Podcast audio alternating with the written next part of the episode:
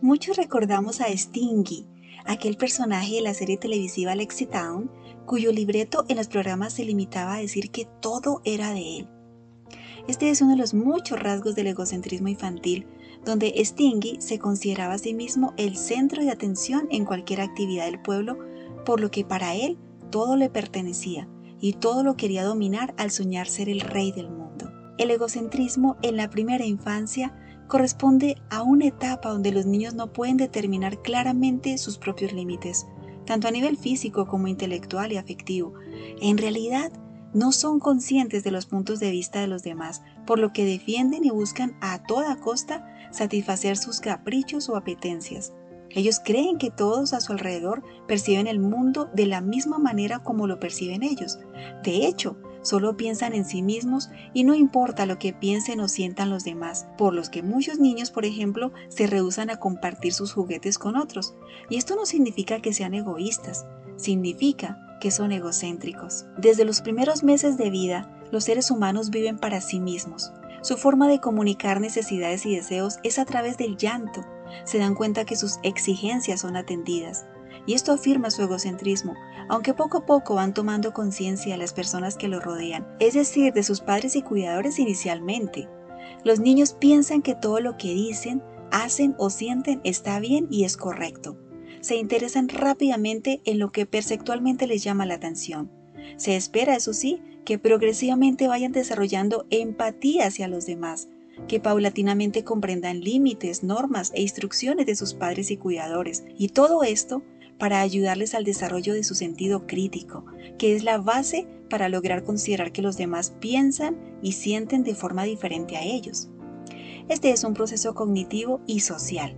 El niño se va adaptando a su entorno y a la vez estableciendo relaciones satisfactorias con quienes le rodean. Dentro de las pautas de crianza para ayudar a los niños a superar el egocentrismo, los padres deben enseñar a sus hijos a amarse y a amar a los que lo rodean. Esto lo hacen ejerciendo autoridad prestigio frente a ellos, comunicación asertiva, disciplina positiva, límites justos, virtudes y valores éticos.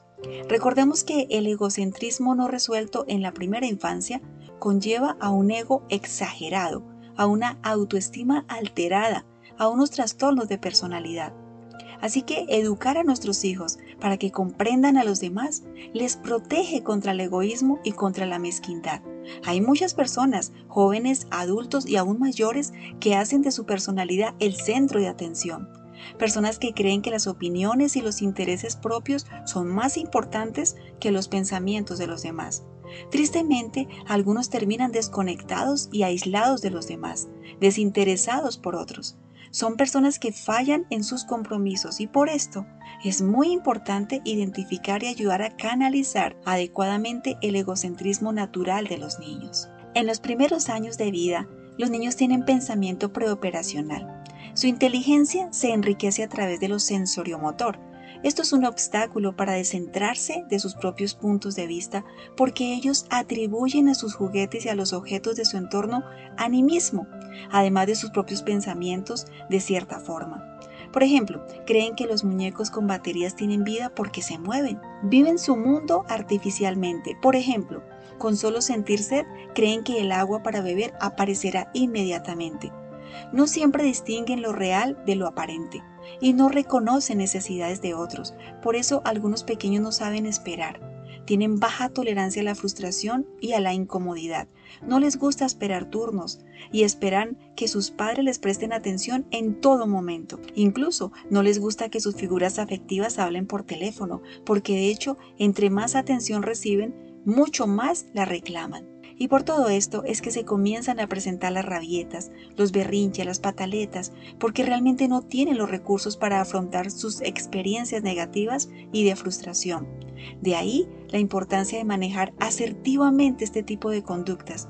De la misma manera, tienen dificultades de adaptación al preescolar o al colegio. Esto debido a las estructuras rígidas establecidas y a las nuevas figuras de autoridad. Otra manera de reconocer el egocentrismo en los niños es a través de su lenguaje y de sus emociones. Los niños no se preocupan de saber a quién hablan, se hacen notar porque no toman en cuenta el punto de vista de su interlocutor o de quien les está escuchando. El lenguaje de los niños en etapa egocéntrica es un lenguaje defensivo. De hecho, culpan a otros por lo que hacen y esperan que otros les solucionen. No es un lenguaje que exprese remordimiento o arrepentimiento cuando han hecho algo indebido o no esperado. También hablan para sí mismos y lo hacen para poner su mente en orden. Repiten palabras o frases que han escuchado sin cuestionar su sentido o su valor. Imitan sin censura, piensan en voz alta. Ellos hablan de sí mismos sin comprender o preocuparse de ser comprendidos por los demás. Ahora bien, este tipo de lenguaje es necesario según algunos investigadores porque es el paso específico al desarrollo del lenguaje interno, es decir, es la base para los pensamientos automáticos que todo ser humano tiene posteriormente. Y en cuanto a las emociones, algunos las catalogan como emociones narcisistas, es decir, los niños solo piensan en sí mismos, en lo que les agrada o les llame la atención, y de esta manera expresan sus emociones, por lo que la educación inicial es básica para enseñarles a compartir, a respetar, a ser tolerantes, a valorar la diversidad de ideas y los sentimientos de los demás. ¿Cómo pueden ayudar a los niños, los padres y cuidadores para que atraviesen y canalicen adecuadamente esta etapa egocéntrica? Bueno, es importante conocerlos, identificar su temperamento, sus rasgos de personalidad, su carácter. Los padres requieren tener incorporada la virtud de la paciencia en esta etapa Igualmente ser muy observadores de las conductas de los niños para comprender las necesidades que los pequeños están proyectando en su momento. Ahora bien, se necesita implementar límites justos y normas que les ayuden a respetar los espacios, los tiempos y a las personas. Para ello, el ejercicio de la autoridad prestigio basada en la firmeza y en la constancia por parte de los padres es necesaria. La unidad parental es indispensable el manejo asertivo de las pataletas para lograr que los niños se autorregulen, es decir, que ellos mismos desarrollen locus de control interno, es pieza fundamental para la madurez en su desarrollo. Lograr que los niños sigan instrucciones en casa y sigan instrucciones en juegos y situaciones sociales les provee de madurez y de habilidades sociales, prerequisitos para una pubertad y una adolescencia feliz. Igualmente, la comunicación prudente y asertiva es básica.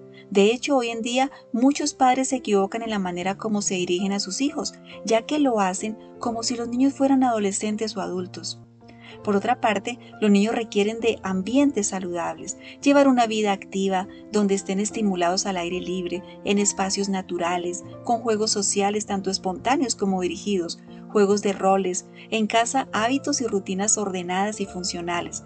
En la medida en que los niños adquieran experiencias significativas con sus pares y sepan relacionarse respetuosamente con los demás, incluidas sus figuras de autoridad, claro, crecerán con armonía y con estabilidad. Finalmente, no debemos olvidar que todo lo que los adultos hablemos, mostremos y hagamos frente a los niños será imitado, por lo que educar integralmente con valores morales, con virtudes éticas, con principios adecuados de su vida, será lo que formará a los niños madurez de carácter y desarrollo óptimo de su personalidad. No desaprovechemos todos los instantes que pasamos con ellos. Son momentos valiosos y significativos para que ellos entiendan que no son el centro del universo, pero que sí son parte de él, que no son los que mandan en casa, sino que son parte de una familia estructurada en el orden y el respeto. Cuando los niños lleguen a comprender esto, es decir, que no son el centro, sino parte de, entonces su ego se adaptará a cualquier situación que le demande la vida en el futuro.